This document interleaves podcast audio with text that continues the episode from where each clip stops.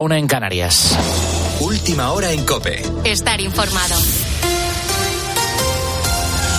Empezamos en Chile, donde más del 55% de los chilenos han rechazado por segunda vez la propuesta de una constitución conservadora, la opción de aprobar el nuevo texto redactado por un Consejo Constitucional en el que el espectro político de la derecha tenía mayoría, ha obtenido el 44% de los votos. Por lo tanto, David Casado, buenas noches. Buenas noches. La de Pinochet y Lagos seguirá vigente.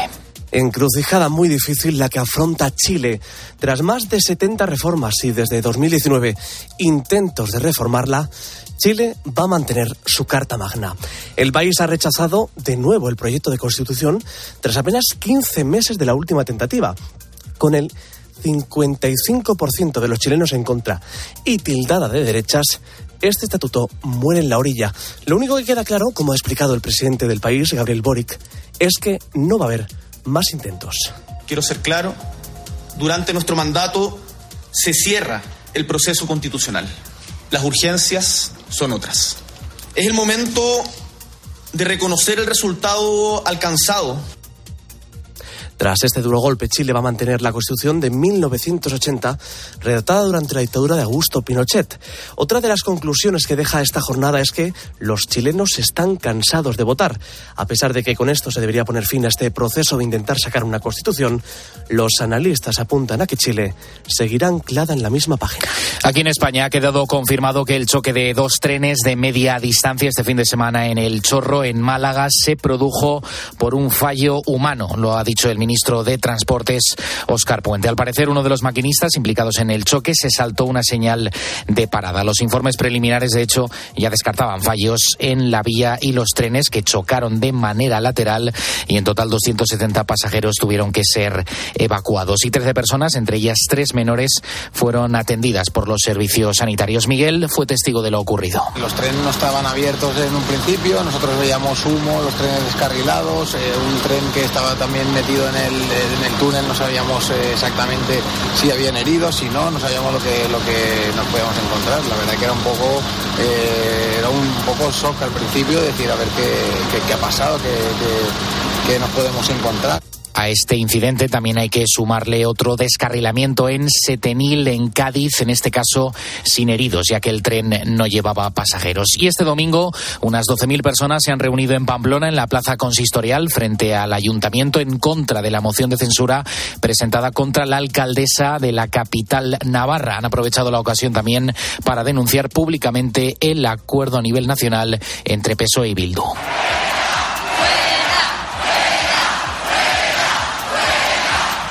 con con gritos de fuera, fuera, esta convocatoria ha sido organizada por Unión del Pueblo Navarro y apoyada por Ciudadanos y el Partido Popular. Alberto Núñez Feijó ha vuelto a acusar a Pedro Sánchez de querer levantar un muro para separar a la España constitucional. Y lamento profundamente la indignidad del Partido Socialista de Navarra y del Partido Socialista de España. Otra vez, en este muro que está construyendo Sánchez, vuelve a poner otro ladrillo. Creo honradamente que los navarros no se lo merecen y esta hermosa ciudad de Pamplona tampoco.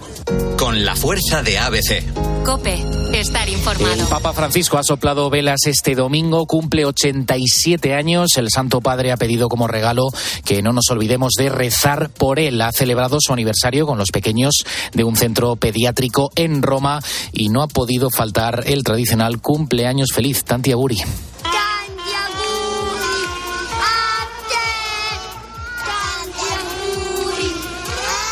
Y por cierto, esta semana desde Belén, el codirector de la tarde de COPE, Fernando de Aro, nos va a contar desde Tierra Santa cómo es esta Navidad, cómo va a ser en pleno conflicto en Oriente Medio y cómo se van a vivir estos días en el lugar precisamente en el que nació Jesús de Nazaret. En COPE nos ha adelantado que no está viendo precisamente a mucha gente por allí de visita. Hemos estado en la ruta de la Natividad, los del equipo de la tarde con Manolo, que es un franciscano, y, y nosotros solos, cuatro personas. Eh, o sea, absolutamente desierto eh, Belén, eh, preocupación por el ataque que se ha producido esta mañana contra la parroquia católica. Tienes más información en nuestra página web en cope.es. Sigues ahora en la noche de Cope con Adolfo Arjona. Cope, estar informado. Adolfo Arjona. La noche. Cope, estar informado.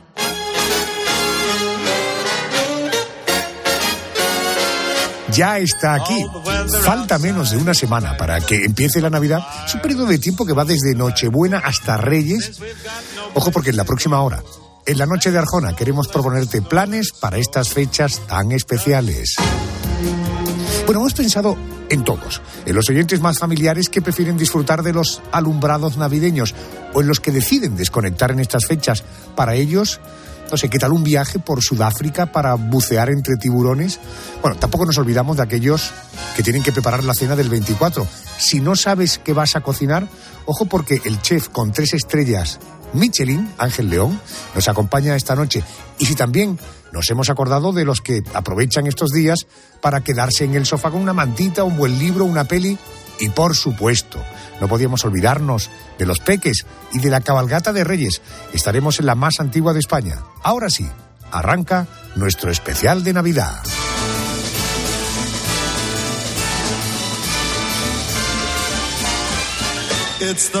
Estamos a una semana de la Nochebuena. Eh, seguro que más de uno tiene decidido lo que va a cocinar y eh, comer en familia la noche del 24. Pero en fin, para aquellos que no se han decidido todavía, tenemos propuesta de lujo. Pedro González. Acaba de revalidar sus tres estrellas Michelin. Lo llaman el chef del mar. Y para probar sus deliciosos inventos gastronómicos, nos tenemos que trasladar a su restaurante a Poniente, en el puerto de Santa María. Tiene 68 personas a su cargo. Y para el año que viene me dicen que el agua será el ingrediente principal de su cocina. Él se llama Ángel León. Muy buenas noches. Muy buenas, ¿qué tal? ¿Cómo estáis? Feliz Navidad. Igualmente, para todo el mundo, por ahí. Explícame esto del agua, lo del agua, hasta donde se pueda, ¿qué me puedes decir? Bueno, pues mira, eh, es un poco surreal que algo tan efímero, ¿no? Y tan vulgar, ¿no? Podríamos decir, ¿no? Mm, podamos fijarnos en ello. Llevo casi tres años preparando esta temporada próxima, un poco en intentar que la gente pues se dé cuenta que el agua es el ingrediente más importante de la faz de la Tierra, ¿no? Que sin él, sin ella, pues no existiría nada, nada de lo que llega a un plato, ¿no? Para eso lo que he intentado es, bueno, sabiendo que estamos en un mundo sensacionalista donde tienen que ocurrir cosas para que la gente llame la atención de la gente, pues para que me entiendan le hemos dado, hemos intentado conseguir todas las formas que puede tener el agua. Es decir, el agua puede hacer que se congele algo en un momento, el agua puede hacer que eh, respires el yodo paseando por la playa y que de repente pues en el menú te, compa, te, comas pompas de yodo y las absorbas como si estuvieras en, en, el mar. O puedes hacer que el agua, gracias al, al, agua, pues renacen las flores, pues que de repente pues se empiecen a abrir flores en el mar, que en este caso son algas delante tuya o muchas cosas bonitas que, que, van a pasar, que van a hacer que la gente pues se sorprenda con un ingrediente como es el agua. Qué bueno, qué bueno, qué expectativa. Eh, hace ya algún tiempo que no paso por Aponiente. Yo creo que esta temporada va a ser una buena oportunidad, va a ser una buena justificación para... Tu casa. Eh, Ángel, ¿tú en Nochebuena trabajas o, cerráis? Yo cierro. Cierras. Y, y, cierro también en, en mi casa. Eso te iba a preguntar, porque tú no preparas la cena. le digo a la gente que ese día me siento yo, pero al final, si te digo la verdad, acabo siempre liado, si no cocinando para mis hermanos, para mis padres, para mi familia, para mis amigos, y me meto en lío, la verdad. Yo creo que tenemos que tener la inteligencia de buscar cosas que no nos hagan perdernos ese momentito a lo mejor, donde se han juntado los hermanos que vienen cada uno de diferentes partes de, de España o del mundo, apartar los teléfonos, meterlos en una caja y después de eso eh, hacer cosas que no nos quiten ese momento, ¿no? Por eso yo creo que hay que ser un poquito inteligente para estos días no volvernos locos. Bueno, pues apelando a esa inteligencia, eh, cuéntame qué pondrías tú de entrantes de primero y de segundo en una cena como la del día 24. Pues mira, de entrante buscaría cositas humildes, que está la cesta muy cara, que los pescados se vuelven locos en Navidades, que los moluscos se vuelven locos en Navidades y el mar está muy caro. Y buscaría una humilde pescadilla, que eso está al alcance de cualquiera. Eh, tiene un precio bastante asequible. Y luego haría un pastel de pescadilla con salsa rosa. Es importante que la pescadilla, muy importante, eh, se desangre bien. Para desangrarlo lo que hacemos es meterlo en agua hielo, muy fría, durante 15 minutos, con un poco de sal, la desangramos y luego a partir de ahí lo cortamos en trozos. Y luego simplemente dos latas de espárragos cocidos, bien sencillo, un litro de nata, ocho huevos y 80 gramos de leche. Todo eso se tritura junto con la pescadilla y se le agrega unas gotas de brandy, algún vino que os guste, un vino de jerez, una manzanilla, un fino, incluso un poquito de vino blanco, sal, pimienta, al horno, al vapor, unos 25-30 minutos. Eh, y ahí tenéis un pedazo de, de, de pudín que está para tirarse al suelo, eh, que acompañado de una salsa clásica de salsa rosa, que yo creo que es espectacular. Y, y eso puede ser un buen comienzo. Qué bueno, qué bueno. Eh, terminamos el entrante y vamos con el primero. ¿Qué pondrías de primero? Mira, yo de primero eh, abogaría porque la gente, que parece un poco burdo, pero de verdad, o sea, hay una tradición maravillosa que es freír los pescados enteros, no como estamos acostumbrados. Es decir, siempre cogemos los pescados, lo cortamos y lo freímos. Bueno, pues compraros un pescado unos 700, 800 gramos, incluso un kilo, ya sea una lubina, una dorada, un pargo, una corvina, cualquier pescado que tenga 800, 900 gramos y directamente, sin pasarlo por agua dulce, importante, no lo lavéis cuando vengáis de la plaza, ¿vale? Y aprovecho para hacer una cuña, por favor, id a las plazas a comprar, por Dios. Hay que ir a comprar a las plazas, los mercados, a ir con nuestra familia y compartir también algo tan bonito como son las plazas y, los mercados que se están perdiendo. Y, y luego yo ese pescado simplemente importante lo, lo rebozaría sobre una harina que se llama las panaderas, que es la mejor fritura que se hace de pescado del mundo, la mejor harina, pasaría por ahí un buen aceite, no de oliva puro, sino mitad girasol, mitad oliva, lo freiría y directamente luego que la gente se lo coma con al pellizco, sin cubierto, por Dios, vamos a ahorrarnos un cubierto también, en, en- en- en- en- que, que- que esto, todo está, la vida nos hacemos más fáciles y, y ya está, yo con eso no me, ya a partir de ahí, pues mucha burbuja, mucho vino, mucha alegría y, y a intentar disfrutar de estos días que son maravillosos. Escúchame una curiosidad. Las panaderas, que como una marca de harina, yo voy a Es un- una marca de harina, Una sí, marca de harina, ¿no? Las Sí, panaderas. que- sí, que para mí, sin duda, después de haber probado 150.000 tipos de harina, para con la tradición que hay de la fritura en Andalucía, sin duda para mí son la, la que mejor sale la fritura, sin duda. Y una cosa importante, no limpiéis nunca el, el pescado con agua dulce, por favor, cuando vengáis de la plaza. Eh, por favor, porque es que ahí se pierden muchas cosas del pescado y, directamente secarlo con un paño, lo único, y directamente pasado por, la harina y, para adentro para una fritura rica y crujiente y no me complicaría la vida. Yo no me la voy a complicar, yo no sé vosotros, ¿eh? Qué rico. O sea, un pudín de pescadilla, fíjate qué cosa tan sencilla. Este pescado de entre 800 y un kilo, simplemente harinarlo con las panaderas y al frito y luego a pellizco. ¿Cómo maridamos esto? ¿Qué vino recomiendas? Porque es una cena relativamente ligera.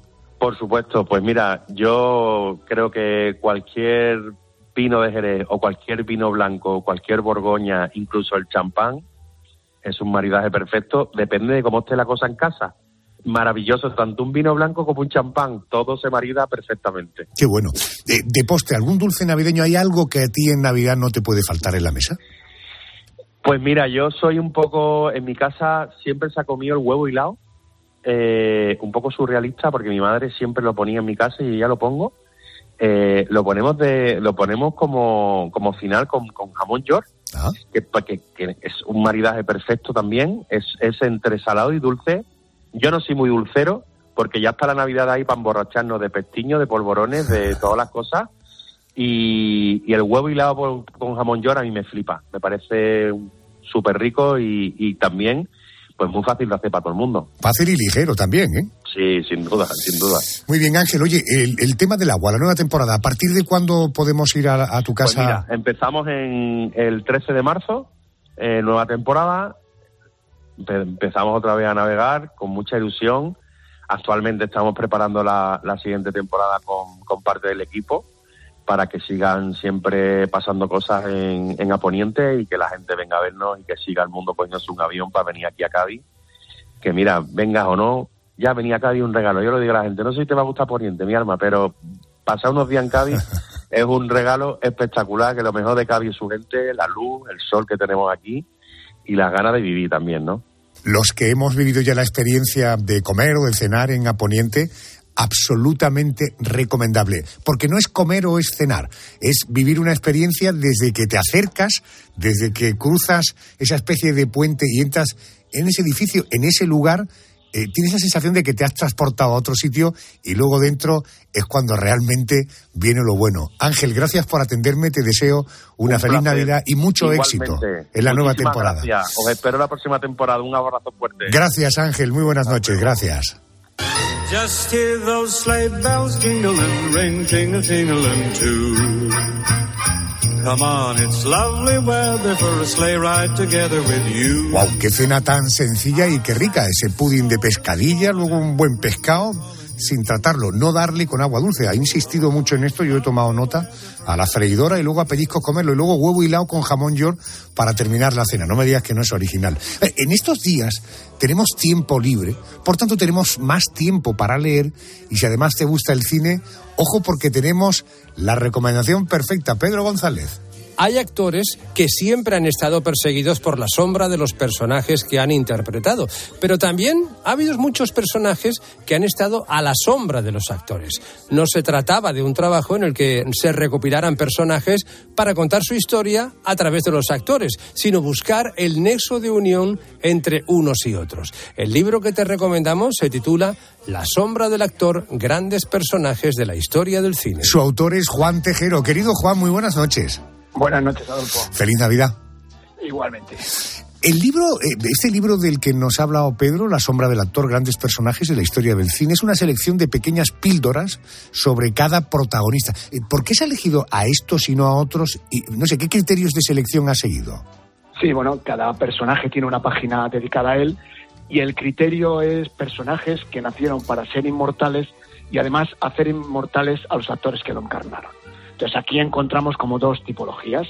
Una es aquellos personajes que fue tanta su grandeza que han oscurecido al actor que lo encarnó y si tú ahora nombras a ciertos de esos papeles, pues probablemente todo el mundo lo reconocerá, pero muchos no sabrán qué actor lo interpretaba. Por ejemplo, a Norman Bates, cualquier joven, joven de hoy sabe quién es, sabe que protagoniza una película que se llama Psicosis, pero lo mismo ya no recuerda que el actor que le dio vida se llamaba Anthony Perkins. Y después están ese tipo de personajes que podrían haber hecho el mismo efecto, pero en cambio el genio del actor, la grandeza de ese actor que le interpretó, un Marlon Brando, una Bette Davis, por ejemplo, pues hicieron que no le oscureciera.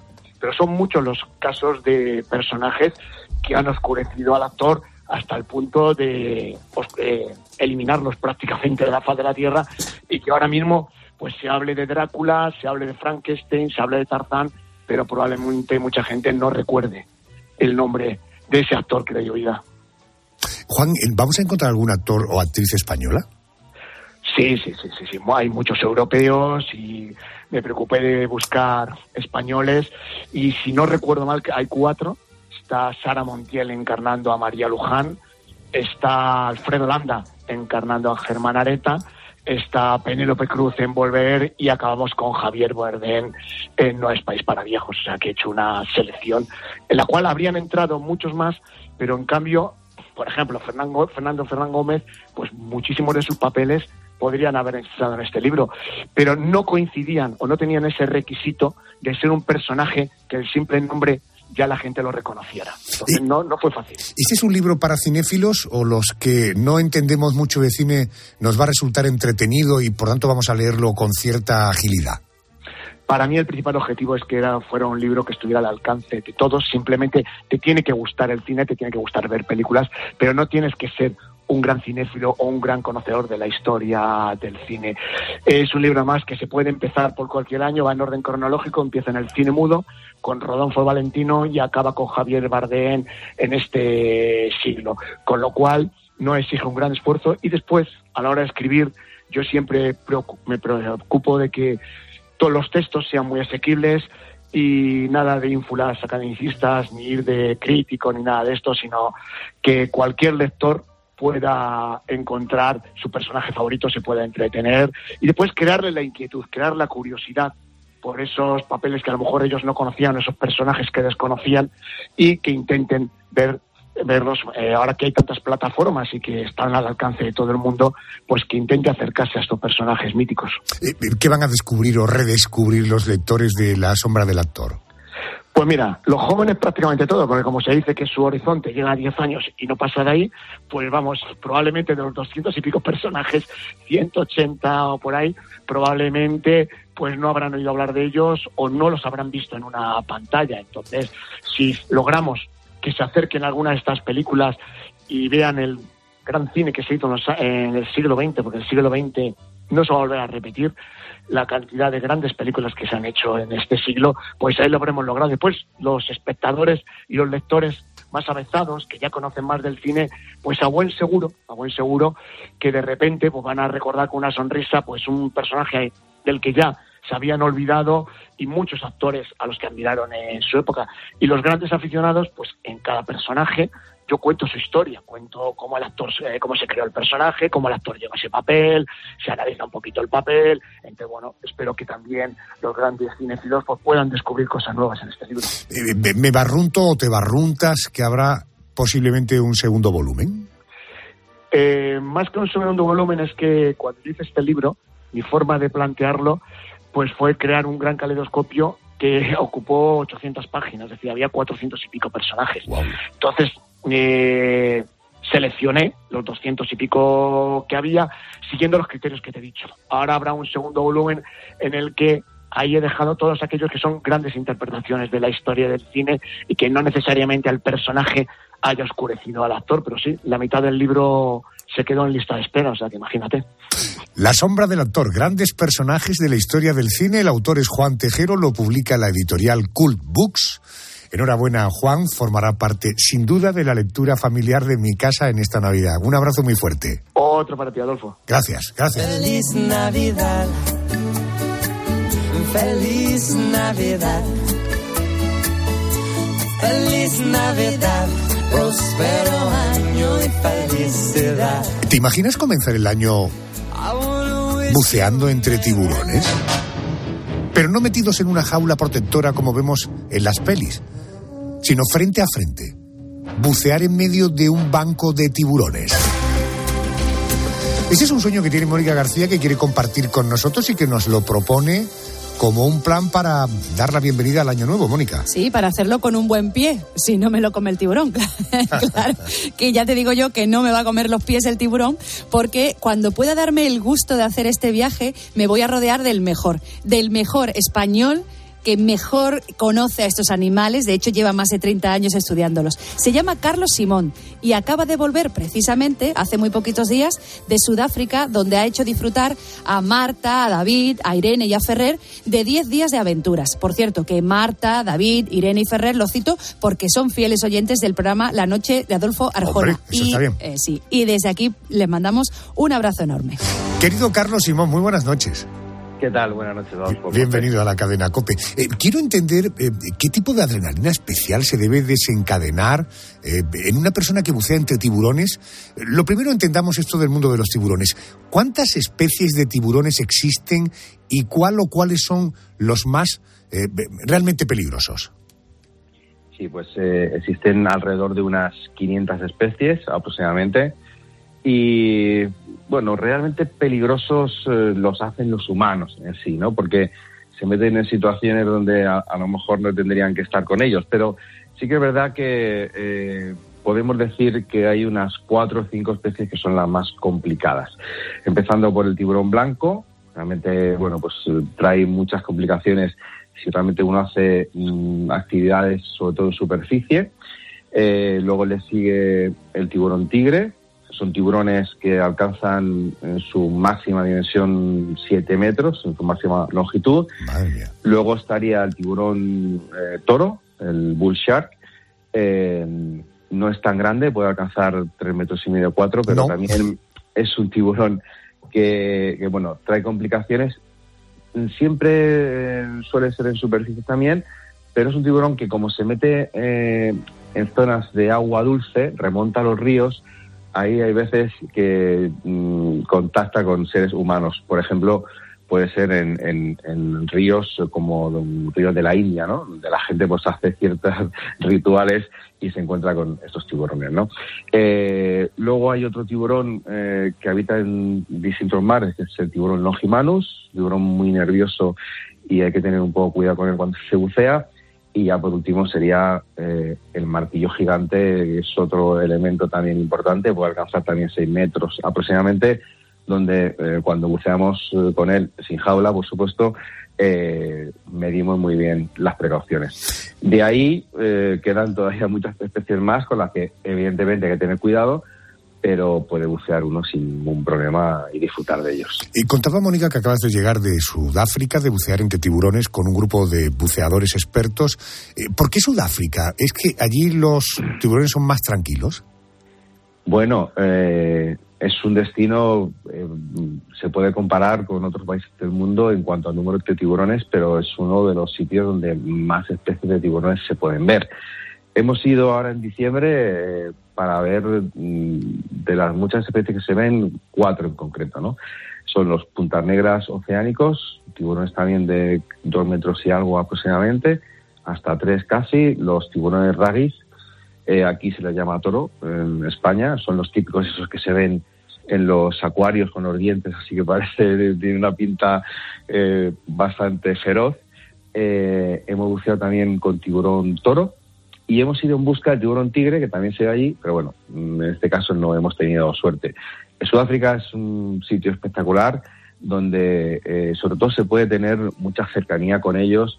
Utilizamos algunas veces un poco de cebo para que, aunque va dentro de, de- de unas eh, cajas, ¿no? Eh, para que los tiburones se acerquen más y eso genera entre los buceadores, pues, eh, pues eso, una adrenalina, como bien has dicho antes, impresionante porque tiene los tiburones a un palmo de ti, ¿no? Qué bueno, qué bueno. Eh, Mónica, eh, ¿alguna curiosidad? Carlos, eh, eh, yo soy una buceadora eh, un poquito calimero, no te rías, pero llevo cinco inmersiones a 20 metros. Bueno. Para mí, bueno, eh, no está mal, así se empieza. ¿Tú crees que empieza. eh, tú crees que yo podría bucear entre tiburones o esa actividad requiere ser un buceador experimentado?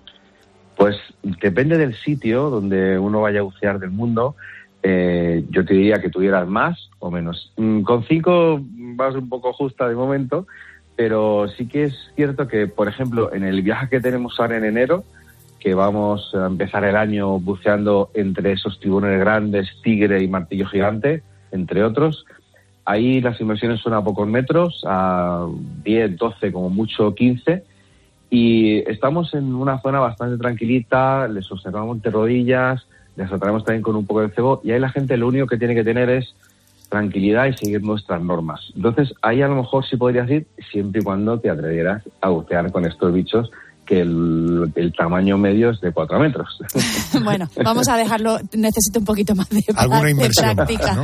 Oye, te- tengo entendido que no solo has llevado a, a estos amigos del programa Sudáfrica a bucear entre tiburones, también habéis ido a un safari. Háblame de esa otra parte del viaje. ¿En qué consiste lo del safari? Sí, el eh, viaje, bueno, el país en sí te da muchas posibilidades, ¿no? Y en este caso, la segunda parte ha sido llevarles al norte de Durban, a una zona que se llama Santa Lucía, a ver dos, eh, dos, dos parques distintos, ¿no? El más importante que hemos eh, visto es eh, Ufolosi, y ahí, pues nada, lo que hemos hecho es montarnos en los 4x4 que nos proporcionan dentro del parque, con los guías correspondientes, y recorrer eh, pues por los caminos que tiene esa reserva en busca de los cinco grandes. Eh, no hemos tenido mucha suerte esta vez. Hemos visto, sí hemos visto rinocerontes, elefantes, búfalos. Nos ha faltado los felinos, en este caso el león y el leopardo, que son los otros dos para completar esos cinco grandes. Pero vamos, hemos visto muchísimas jirafas, antílopes, cebras, pacocheros. Es una experiencia complementaria increíble para realmente conocer no solo los animales que están dentro del agua allí en Sudáfrica, sino también los que están fuera. Y la combinación es eh, impresionante, la verdad. Déjame que hablemos de- del viaje. A mí lo de volar no es precisamente una de mis grandes aficiones. Tomado la curiosidad para llegar a Ciudad del Cabo, desde donde se hace el programa, desde Málaga, son 11.000 kilómetros. Eh, si fuera en coche necesitaría 158 horas, casi siete días, eh, para cruzar Argelia, Níger, Nigeria, Angola, Namibia. entre otros países africanos. Eh, por tanto, parece mucho más inteligente coger el avión. ¿Me puedes resumir brevemente el viaje cómo es? Supongo que se sale de Madrid, ¿no? Sí, el grupo sale de Madrid, aunque teníamos algunos clientes que salían o que venían desde Barcelona, pero el punto de unión era Madrid. Entonces, eh, en esta ocasión optamos por ir eh, en vuelo nocturno, salimos sobre las 12 de la noche, eh, vía Luanda, en este caso Angola. Es un vuelo de 8 horas aproximadamente, mm, muy, muy cómodo por la noche y realmente, bueno, pues si duermes un poco se te pasa rápido. De ahí, con una escala de dos horas, creo que fue, eh, hicimos eh, Luanda-Johannesburgo, es un vuelo de tres horas y media. Y luego con otra escala de tres horas, ahí hay que bueno cambiar de terminal, eh, pasar inmigración y ya coger la terminal doméstica. En 45 minutos estás en Durban. Y de Durban ya, ya tenemos el acuerdo con los eh, transportes que nos llevan a un Comas, que está al- un poco más al sur de Durban, donde ya está el centro de buceo y el, y el lodge donde nos alojamos. Eh, salimos a las 12 y llegamos al centro de buceo a las 8 de la tarde. O sea que realmente fueron 20 horas. Eh, ¿Esto es para ricos? No, mucho menos.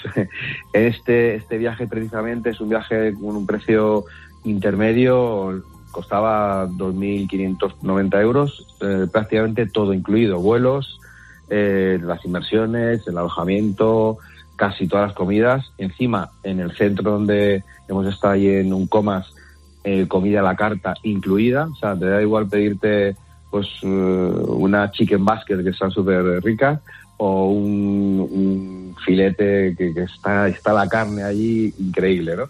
Entonces, nada, es un viaje muy, muy asequible para que le guste la aventura, para buceadores, porque si no es buceador, una parte del viaje, pues como que no la utilizas, pero la combinación es perfecta o sea, y un precio yo creo que bastante interesante. Qué bueno, déjame que aproveche para mandar un abrazo muy fuerte a los que te han acompañado, que son además oyentes del programa Marta, David, Irene Ferrer, eh, buena gente, y Carlos Simón, que es amante, experto en tiburones, aventurero, fundador de Carlos Simón Viajes y Expediciones. Hay una web tuya, eh, eh, la web es Carlos con K, Carlos Simón, hay dos S, carlosimón.com. Ahí se puede curiosear la multitud de viajes y experiencias personalizadas que se organizan, porque últimamente nos organizamos mucho los viajes a través de Internet nosotros mismos, pero ojo, cuando vas a hacer cosas tan especiales, ponte en manos de profesionales, porque son ellos los que realmente le van a sacar todo el jugo al viaje y te van a permitir vivir experiencias increíbles. Carlos, un abrazo muy fuerte, feliz Navidad, feliz año 2024, por favor cuídate mucho y gracias por atenderme. Nada, un placer, Adolfo, y siempre es un gusto estar con vosotros en la COPE. Muy amable, gracias. Venga, hasta luego.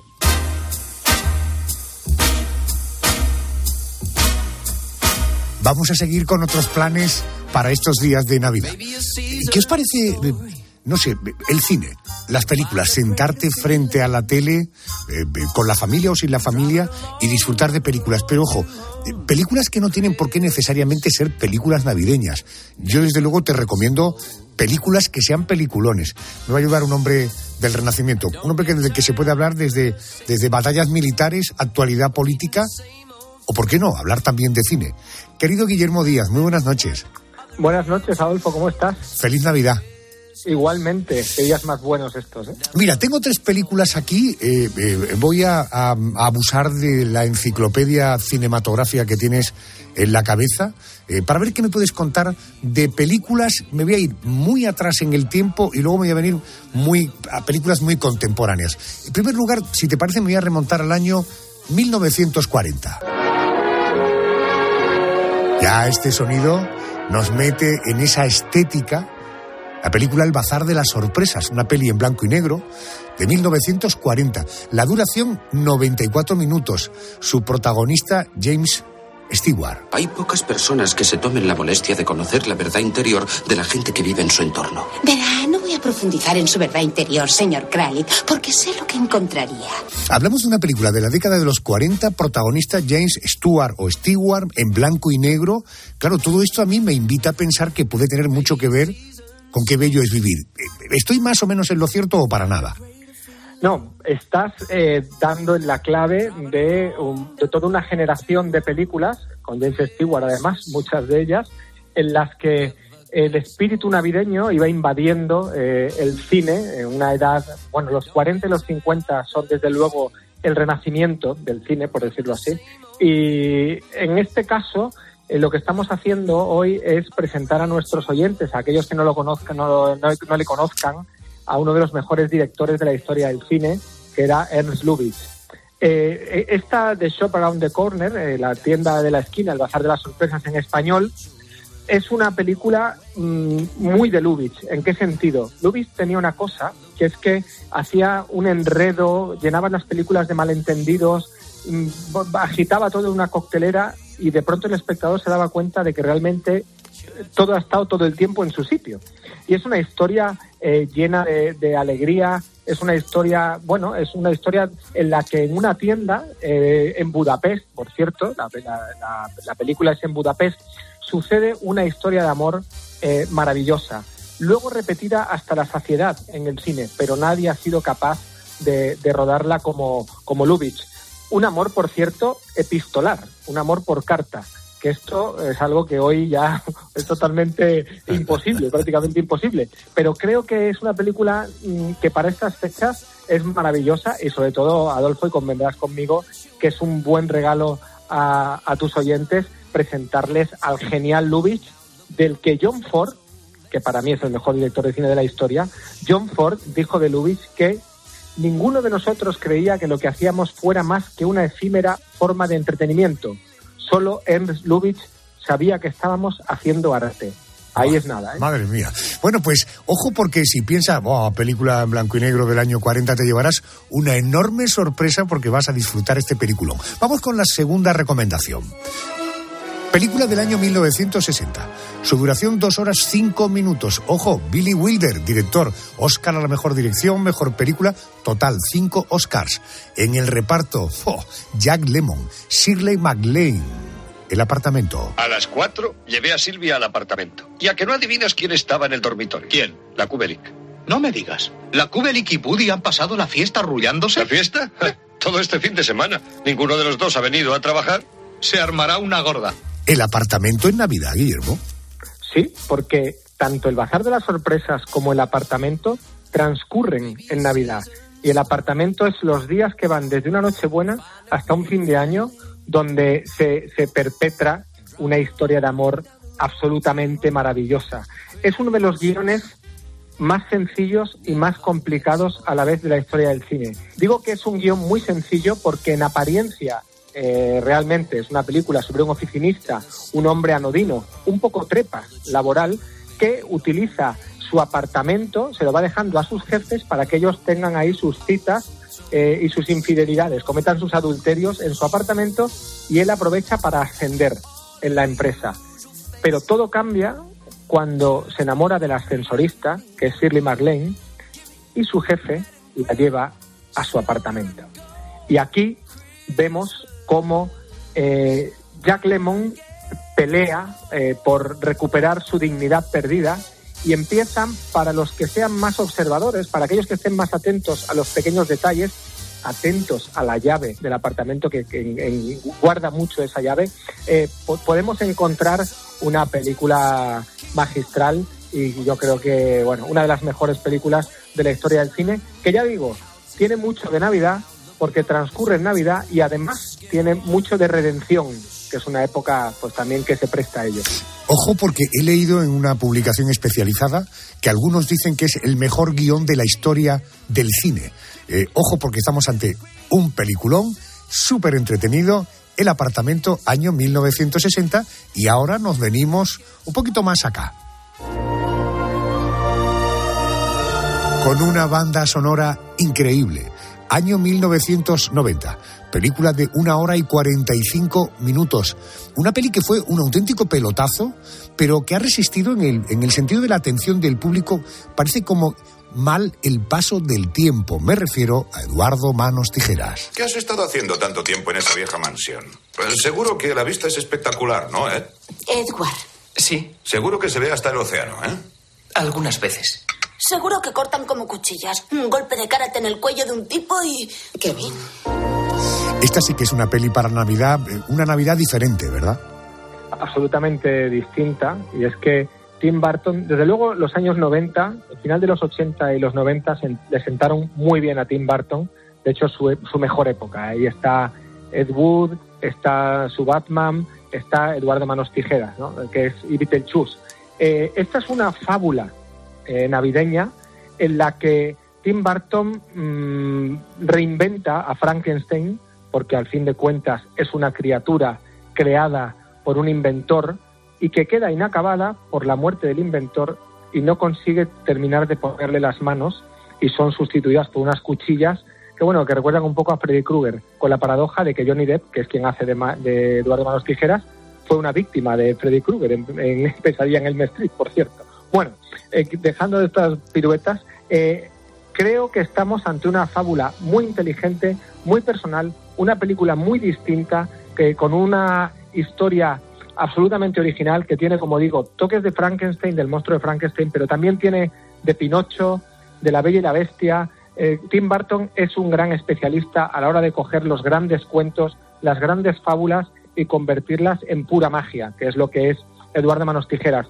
La historia de un inadaptado, porque al final es un monstruo que sale de un castillo, un castillo completamente asimétrico, lleno de curvas, oscuro, y se integra en una urbanización completamente simétrica, de líneas rectas, con todas las casas iguales y colores chillones, que es la América de los 50, y cómo encaja este monstruo ahí, y cómo lo desencajan, y cómo en el fondo, aunque esta historia está muy repetida, nunca nadie la ha contado tan bien, al final el monstruo es el más humano de todos, y esa apariencia de, de perfección, de felicidad de esos años 50, no son tales. Otra clave le doy a, a nuestros oyentes. Tim Burton nos está contando su vida. El bazar de las sorpresas, el apartamento. Y muy agradecido porque hayas traído a este peliculón Eduardo Manos Tijeras. Guillermo, feliz Navidad, gracias, un abrazo muy fuerte, buenas noches. Feliz Navidad, Adolfo, encantado de, de escucharnos. No hay plan más navideño que dar un paseo para ver el alumbrado. Desde luego, si pensamos en iluminación en estas fiestas, déjame que te voy a, no sé si te va a sorprender, vamos a ir a un municipio cordobés, se llama Puente Genil, es un pueblo andaluz precioso de 30.000 habitantes. Bueno, según el ranking de la publicación Holiday Guru, su decoración está entre las mejores de España. Además, la decoración de Puente Genil seguramente se podrá ver en ciudades eh, de todo el mundo, Bruselas, Los Ángeles y hasta en Nueva Zelanda. No es casualidad que una empresa de Puente Genil sea la encargada de fabricar esta iluminación. El nombre de esta empresa es Ximénez Group. Me atiende el director de operaciones de la compañía, eh, Francisco Jaén. Muy buenas noches. ¿Qué tal? Buenas noches, Adolfo. ¿A, qué fecha se remonta el alumbrado de Puente Genil y qué relación tiene desde el primer momento con vuestra empresa, con Ximénez Group? Bueno, pues la iluminación en Puente Genil eh, se remonta a 1945, cuando el fundador eh, Francisco Carmona, Francisco Jiménez Carmona, perdón, eh, pues bueno, se le ocurrió la brillante idea de, de crear con unos alambres una estrella e iluminarla con bombillas de, la, de, la, de aquella época, ¿no? Eh, eso lo puso en, su fachada de, de, una tienda que tenía y eh, comenzó a atraer a la gente ¿no? a esa fachada. A partir de ahí se puede decir que, que comenzó la iluminación de Puente Genil y hasta, y hasta el día de hoy. ¿Es Puente Genil una especie de laboratorio de pruebas eh, para Simenez? Es decir, para luego exportar las cosas que vemos en muchas ciudades del mundo, ahora me voy a referir a ello. Eh, ¿Es Puente Genil un lugar donde hacéis como de laboratorio? Sí, realmente en Puente Genil se estrenan y se hace ¿no? ese laboratorio de, de iluminación en cuanto a, a, distintos diseños, gustos, etcétera, por las distintas calles de la ciudad, pues se iluminan de una forma distinta y se utiliza para eso, para, para bueno, para a, a la vez que iluminamos nuestra ciudad, pues mm, marcar tendencias, ver si las tendencias gustan o no gustan y años posteriores, pues esas mismas calles, esa misma iluminación se ven en calles de grandes capitales de provincia, Madrid, Barcelona, Vigo, Málaga, mucho, tantas y tantas ciudades también fuera de, España que, bueno que se llevan nuestro alumbrado y que, que lucen en sus calles. Fíjate qué bueno, ¿eh? San Francisco, Denver, Oslo, México, de ahí de Puente Genil sale la iluminación que se ve en estas grandes ciudades. Tengo que preguntarte por el alumbrado de Tiffany's, como sabemos, una de las joyerías más exclusivas de Estados Unidos. En el año 17, Simenez Group fue la encargada de iluminar y decorar todas sus tiendas, entre ellas las de la Quinta Avenida de Nueva York. En, en, este caso, vosotros propusisteis vuestras ideas o Tiffany ya sabía lo que quería y, en todo caso, ¿hubo muchas cláusulas de confidencialidad?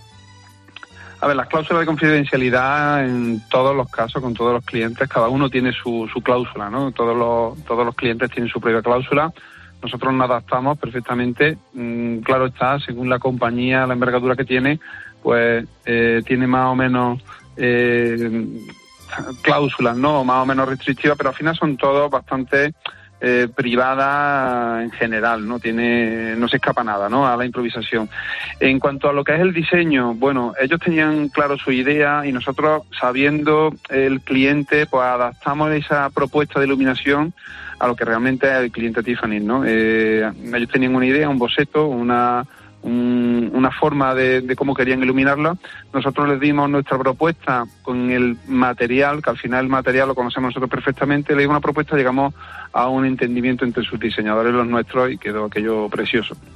Escúchame una cosa, eh, eh, hay un asunto que a mí me despierta mucha curiosidad. ¿Los clientes piden exclusividad? Es decir, cuando tú haces un diseño, iluminas una calle en Oslo o en San Francisco o en Denver, claro, ¿qué pasa con eso? Luego lo rotáis por otras ciudades, pero claro, y si te piden exclusividad, ¿cómo, cómo funciona esa parte del negocio? Claro, a ver, aquí eh, va de la siguiente forma también. Nosotros, eh, más que exclusividad mmm, al cliente, que también la pueden pedir ¿no? en un momento dado, porque quieren el producto para ellos, y ellos incluso lo pueden comprar y se lo quedan para siempre, lo que intentamos es adaptar el producto o el elemento luminoso a, a la ubicación, ¿no? Que sea una simbiosis la iluminación con la ciudad, una ciudad pues tiene sus particularidades y el mismo, yo lo suelo decir muchas veces, es como una señora, ¿no? Una señora, pues el mismo vestido, por muy bonito que sea el vestido, no le siente igual a todo el mundo, se hace a medida de esa persona, ¿no? Y no quiere decir que sea mejor o peor, sino que hay que adaptarlo a, a esa, a esa señora, ¿no?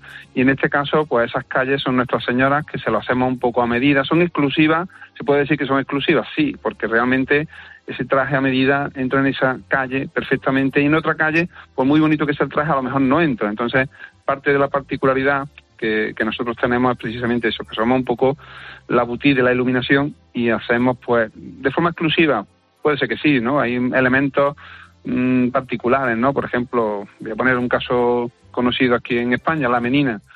La menina no es exclusiva de Madrid, pero ¿quién va a poner una menina que no sea en Madrid? Pues al final un poco podemos extrapolarlo a distintas ciudades de toda España y todo el mundo en esa exclusividad que me comentan, ¿no? Como andaluz y como cordobés me encanta que este acento eh, tenga este nivel de conversación. El director de operaciones de Ximénez Group, ojo porque iluminan en más de 50 países del mundo y todo sale de un precioso pueblo andaluz que se llama Puente Genil. Francisco Jaén, gracias por atenderme. Un abrazo muy fuerte. Feliz Navidad. Feliz Navidad y buenas noches. Gracias a vosotros.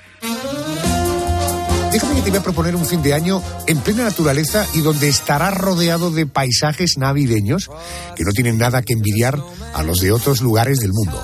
Está a unos 30 kilómetros de la ciudad de Granada, a más de 2.000 metros de altura. Ahí está, la estación de esquí Andrés de Sierra Nevada. Así es, Arjona. Estas instalaciones situadas en pleno parque natural hacen las delicias de los amantes del esquí y el snowboard.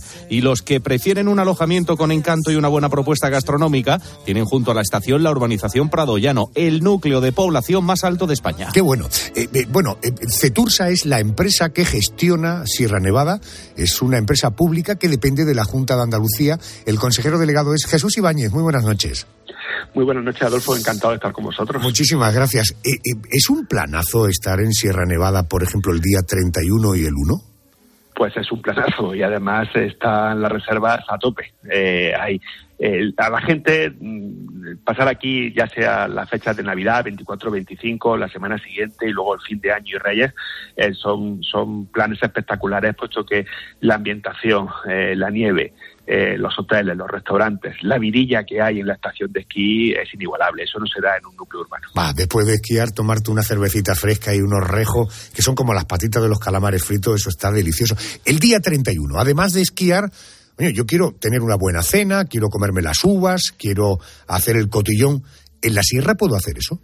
Sí, todos los hoteles eh, de, de la sierra y, y- y restaurantes que no están en hoteles tienen sus fiestas eh, organizadas y hay, vamos, hay, hay muchísimo movimiento esa, esa noche. Hay mucha gente que coge Sierra Nevada para pasar esas fechas porque, insisto, es que se pasa muy bien, es que es diferente, es que eh, nosotros pues el día 24 tenemos a Papá Noel esquiando por las pistas, en, en Reyes tenemos a los Reyes Magos bajando eh, a la estación desde, desde Borreguiles y, y bueno, pues eh, una fiesta allí, con una cena de gala, eh, bien arreglados, durmiendo preferiblemente arriba porque, bueno, esa noche es intensa y, los hoteles son magníficos, pues llama mucho la atención, es un escenario diferente, uno se levanta también luego al día siguiente y tiene también muchas cosas que hacer el día uno, es que hay la posibilidad de, nosotros tenemos un parque temático, la posibilidad de hacer excursiones, incluso en máquinas pisapista, es decir, que una familia o un grupo de amigos puede montarse en una máquina pisapista, hacer una excursión durante una hora, se puede conducir una máquina pisapista también, se puede hacer excursiones con raquetas de nieve y por supuesto, y para nosotros lo más importante, se puede esquiar. Correcto. Eh, eh, yo soy un, un esquiador inexperto, me encanta esquiar, pero soy muy inexperto. El día 1 de enero es un día estupendo para gente como yo, porque supongo que las pistas deben estar razonablemente tranquilas, ¿no? El día 24 por la mañana. Ese es el, día, ¿no? El día 25 antes de la comida y el día 1 son días espectaculares para esquiar.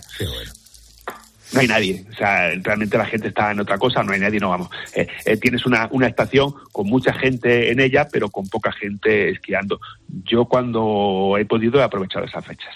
Eh, Jesús, es evidente que las temperaturas son cada vez más altas en invierno. Esto claramente es un inconveniente para unas instalaciones que viven del frío y de la nieve. ¿Este puede ser el, el mayor reto de futuro que afronten las estaciones de esquí en general y Sierra Nevada en particular? Bueno, Sierra Nevada tiene la, la ventaja de que su altitud es incomparable con ninguna otra estación española y con muchas de las estaciones europeas. Nosotros, nuestra cota más baja está en 2.100 metros y nuestra cota más alta está en 3.300, con luego puntos señalados en 2.500 y 2.700 metros de altitud. Pocas estaciones llegan a esa altura. Para nosotros, incluso eh, de 2.900 metros para arriba hay 400 metros los que ni siquiera hay cañones de nieve porque la inhibición natural en la, en la pala de Veleta y en la laguna suele ser normal. Evidentemente nos preocupa, nos preocupa. Pero que esto no es un fenómeno tampoco de ahora, que los años 90, por ejemplo, del 90 al 94 fueron años tremendamente malos en la estación de esquí, que ha habido años que por exceso de nieve, unas veces, y por falta de nieve otras, pues también son difíciles, pero eh, somos empresas que hacen una fuerte inversión, que son inversiones que tienen una duración de entre 30 y 40 años y que por tanto no van mirando el momento al momento. Las temporadas tampoco son como empiezan, sino como, como acaban. Pero nos hemos ido preparando las estaciones de esquí para el cambio climático, pues nuestros sistemas de inundación son cada vez más avanzados. Nosotros, por ejemplo, en Sierra Nevada hoy hemos estado produciendo nieve con temperaturas incluso por encima de los 4 grados. Qué bueno, qué bueno. Habrá solución, no me cabe la menor duda. Igual que no tengo ninguna duda que un planazo, Nochebuena, día de Navidad, 31 y desde luego el día de Año Nuevo, vivirlo en Sierra Nevada es todo un lujo. Es como meterte en el estómago de la, de la Navidad. Jesús, feliz Navidad, feliz Año Nuevo, mucha suerte en la temporada, un abrazo y gracias por atenderme. Igualmente, muchas gracias y nos vemos en la nieve. A ver, Carmen, por fin llega la noche más mágica del año. Bueno, los niños son los protagonistas, pero Adolfo, hay que admitir que es una noche especial también para muchos mayores. Su Majestad de los Reyes Magos de Oriente recorren una a una todas las casas para dejar regalos y algo de carbón. Una noche muy larga para ellos, después de haber pasado además la tarde recorriendo España de punta a punta con las cabalgatas. Y te quiero proponer una, un muy buen plan para esta tarde-noche de Reyes, que es conocer la cabalgata más antigua de España y una de las más antiguas del mundo. Es la del municipio alicantino de Alcoy. Venga, pues vamos a saludar a Juan Javier Gisberes, investigador de Alcoy, autor del libro Alcoy y su bando real 1923-2023. Además es alcoyano para más Juan Javier, muy buenas noches, bienvenido a COPE. Eh, muy buenas noches, don Adolfo. Cuando hablamos de la más antigua, eh, ¿a qué año tendremos que remontarnos? Bueno, tenemos las primeras citas en 1866, aunque después hay alguna falta de datos por falta de no haber prensa, y ya eh, documentada desde 1885 de forma consecutiva, excepto el paréntesis de la guerra civil. Correcto. Los reyes en Alcoy van en camello. Ojo, pero hay una figura importante, figuras importantes que son los pajes reales. Eh, ¿Cuál es la misión en la cabalgata de los pajes reales? Bueno, los pajes reales es una de estas cosas que tenemos en la ciudad de Alcoy, que son unos, eh, digamos, como duendecillos eh, oscuros con sus pinturas eh, de colores, los labios rojos muy marcados, que crean la magia apropiada para trepar por las escaleras hasta los segundos pisos del recorrido, donde se hace el reparto de juguetes itinerante y donde durante más de 100 años jamás ha faltado un juguete. Es decir, que cuando los niños vuelven después de la cabalgata a casa, ¿se encuentran los juguetes en casa? Lo están viendo mientras desfilan los Reyes Magos con todo su boato, con todo su, su colorido de luz y de, y de magia. Las escaleras rojas, los pajes, eh, los pajecillos van subiendo al mismo ritmo que pasan los Reyes. Por todo el itinerario van trepando por las escaleras a la, a la vista de los niños y suben sus paquetes y, y lo ven, lo viven. Y esto es una de las grandes características de la cabalgata alcoyana, donde se ve el reparto in situ por las calles de- del recorrido principal, lógicamente. Hay un lugar, la Plaza de España, donde Melchor, Gaspar y Baltasar llegan a la Plaza de España en Alcoy. ¿Qué ocurre cada tarde-noche del 5 de enero en este lugar?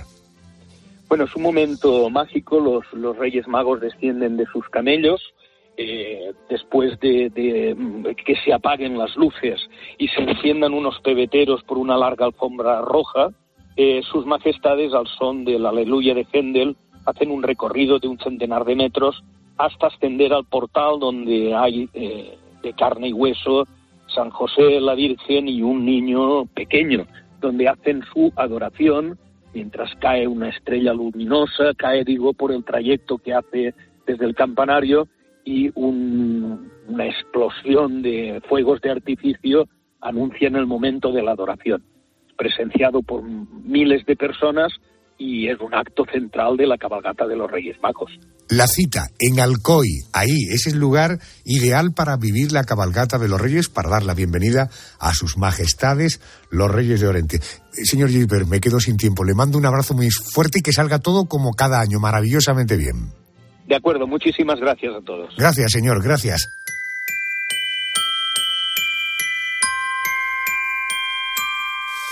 Don't want a lot. Vamos a las noticias y luego seguimos.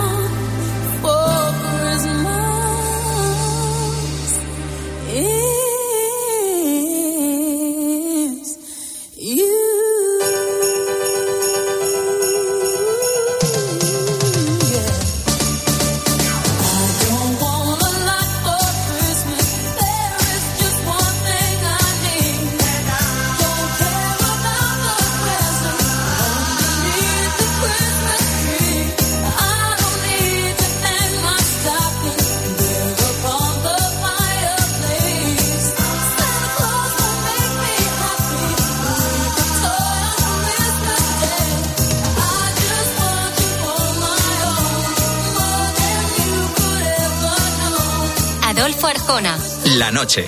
Cope. Estar informado.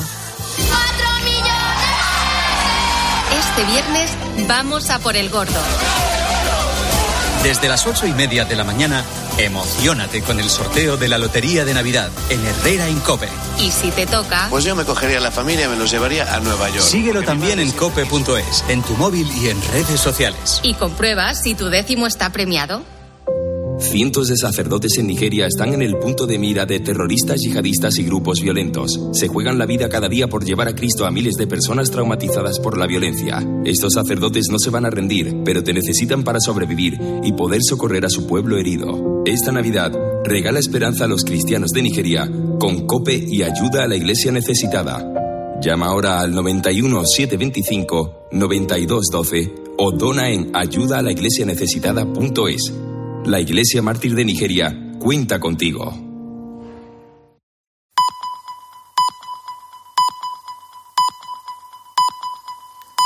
Llegamos a las 3, las 2.